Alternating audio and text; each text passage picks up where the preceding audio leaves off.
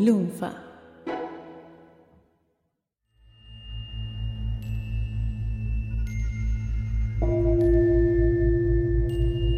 Al cesar la vibración de la última campanada, recordó la predicción del viejo Gottfried Leibniz y elevando la mirada, vio cómo se acercaba hacia él un fantasma solemne, envuelto en ropas y encapuchado, deslizándose como la niebla sobre el suelo.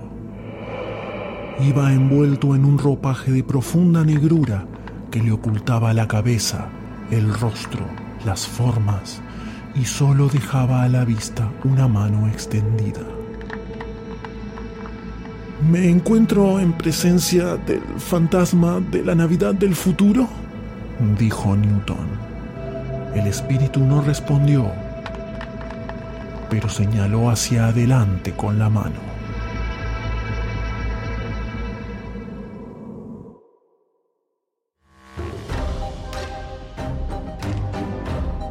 Contemos Historias presenta Cuentos de Newton Dad. Una miniserie de cinco episodios sobre aquel que nos hizo ver el mundo con otros ojos, Sir Isaac Newton.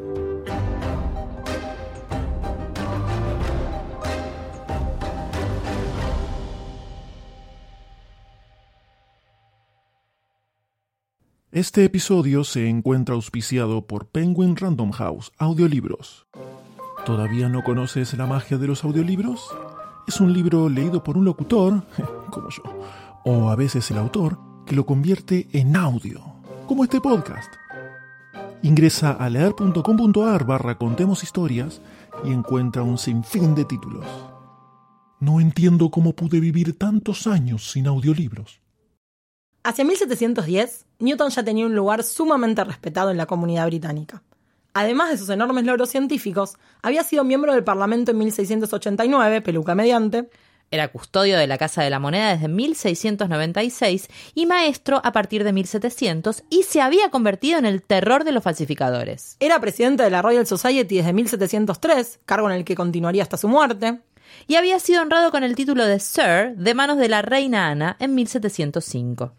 Tal como ya había demostrado en numerosas ocasiones, sus habilidades matemáticas eran superiores incluso a las de muchos de sus célebres contemporáneos.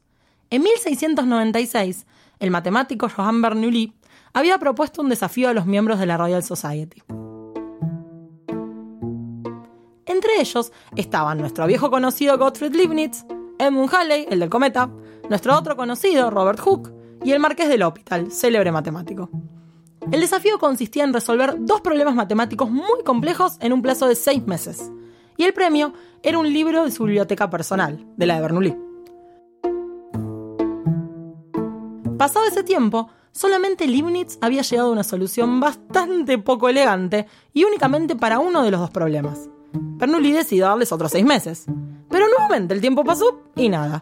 Uno de los problemas seguía sin solución y nadie había podido mejorar el trabajo de Leibniz con el otro problema. A esta altura de las circunstancias, Leibniz le propuso a Bernoulli que invitara a Newton, que no se había enterado del desafío, para que intentara llegar a una solución. Halley, que era amigo de Isaac, lo visitó el 29 de enero de 1697 y le entregó una carta con los dos problemas a resolver. Al día siguiente, 30 de enero, una carta sin firma, pero con los dos problemas resueltos de una manera muy elegante, fue enviada a Bernoulli. Newton había logrado resolver ambos problemas de un día para el otro en tan solo 10 horas. Finalmente, además de Newton, el primer problema también fue resuelto por otros cinco matemáticos: Leibniz, L'Hopital, Schirhaus, Johann Bernoulli y su hermano Jacob. Pero la solución de Newton era la más general, simple y elegante. Eso sí, nadie más que Newton consiguió resolver el segundo problema. Y aún así, ni siquiera una persona con las habilidades matemáticas de Newton era financieramente infalible.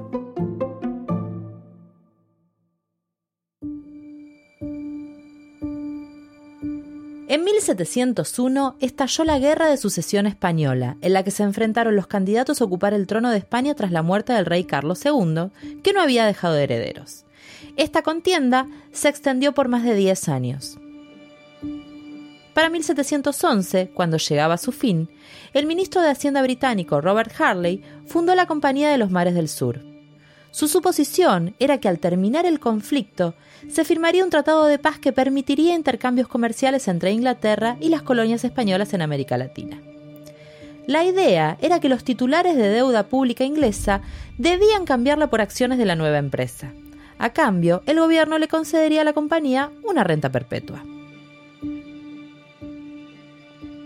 Parecía un negocio redondo porque la empresa también recibió los derechos exclusivos del comercio con América del Sur y América Central. A la reina británica Ana se le asignó casi un cuarto de las acciones totales. Las restantes se vendieron muy bien porque, claro, todo el mundo había oído hablar de las minas de oro y plata por estas tierras.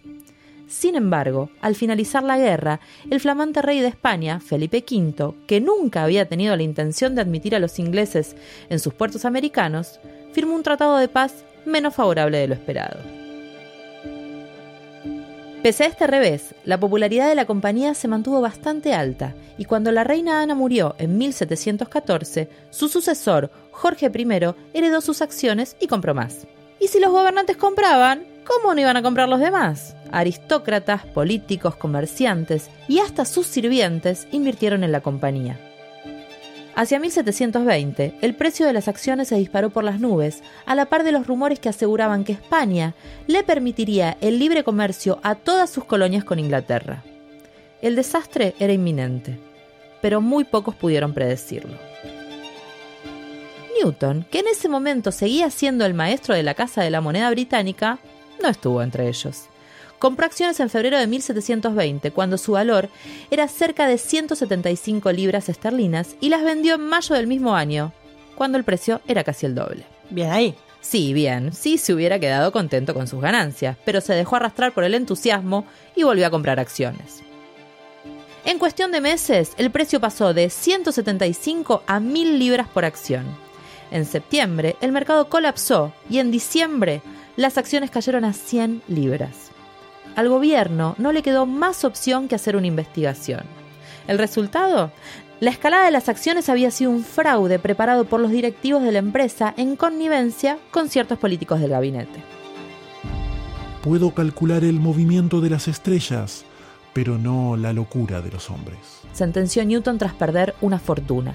Esta especulación se conoció como burbuja del Mar del Sur y dio origen al término burbuja financiera que aún hoy se sigue usando.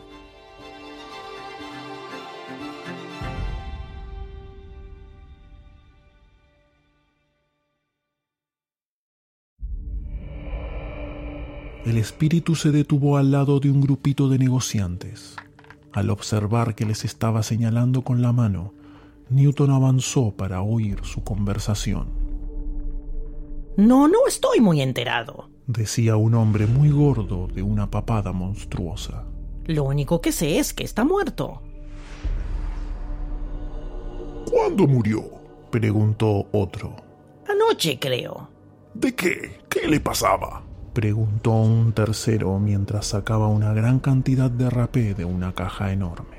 Pensé que no se iba a morir nunca.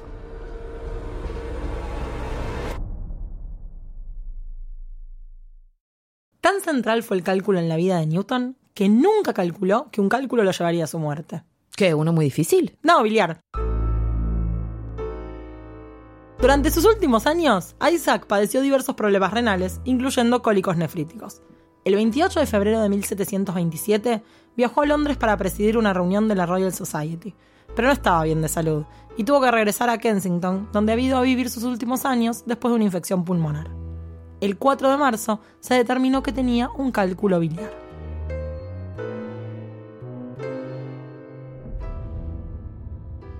Espectro, dijo Newton. Presiento que ha llegado el momento de separarnos. No sé cómo, pero lo sé. Dime quién era el hombre muerto que vimos. El fantasma de la Navidad del futuro señaló en una dirección. Así pues, aquí yacía bajo tierra el desdichado hombre cuyo nombre iba a conocer ahora. El 18 de marzo, Newton comenzó a delirar a las 6 de la tarde y ya no recobró la lucidez. El 20 de marzo de 1727 murió entre la 1 y las 2 de la madrugada a los 84 años. Fue enterrado con todos los honores en la abadía de Westminster. Pese a su carácter complicado y sus numerosas disputas, fue el homenaje final en reconocimiento a un hombre que había sido respetado durante toda su vida y había contribuido enormemente al avance de las ciencias. El espíritu se detuvo entre las tumbas y señaló una. Newton avanzó hacia ella temblando. Siguiendo la indicación del dedo, leyó en la losa de la abandonada tumba. Aquí descansa Sir Isaac Newton, caballero que con fuerza mental casi divina demostró primero que nadie, con su brillante matemática, los movimientos y figuras de los planetas, los senderos de los cometas y el flujo y reflujo del océano. Investigó cuidadosamente las diferentes refracciones de los rayos de luz y las propiedades de los colores originados por aquellos. Intérprete laborioso, sagaz y fiel de la naturaleza, la antigüedad y las santas escrituras, defendió en su filosofía la majestad del Todopoderoso y manifestó en su conducta la sencillez del Evangelio. Dad las gracias mortales al que ha existido así y tan grandemente como adorno de la raza humana. Nació el 25 de diciembre de 1642, falleció el 20 de marzo de 1727.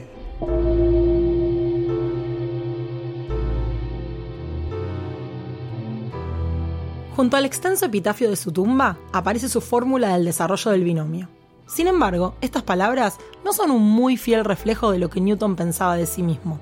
No sé lo que el mundo pensará de mí, pero a mí me parece que tan solo soy un chico que juega en la playa y que se divierte al encontrar un canto rodado o un caparazón más bello de lo habitual, mientras el gran océano de la verdad yace ante mis ojos sin descubrir.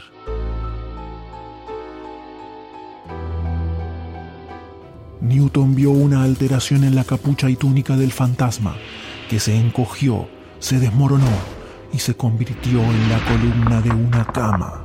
Sí, y la columna era suya, de su propia cama, y suya era la habitación.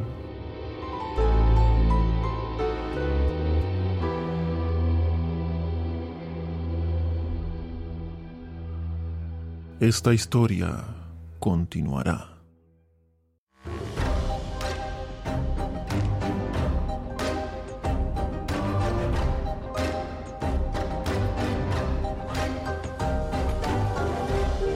Este episodio de Contemos Historias, Cuentos de Newton Dad, fue realizado por Valeria Edelstein, Nadia Cheramoni y Mariano Pachela para Lunfa FM. Puedes encontrarlos en Twitter como Vale Arvejita, NS Chiara y M Mariano P.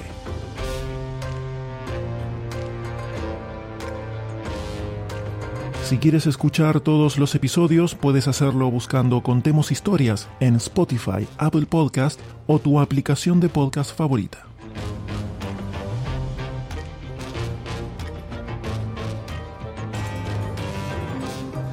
¿Necesitas más podcast en tu vida? Busca Lunfa en tu aplicación de podcast o ingresa a lunfa.fm y encontrarás muchísimas otras series. Y no dejes de seguir a Lunfa FM en redes sociales para enterarte de todos los nuevos lanzamientos. Gracias por escuchar y compartir.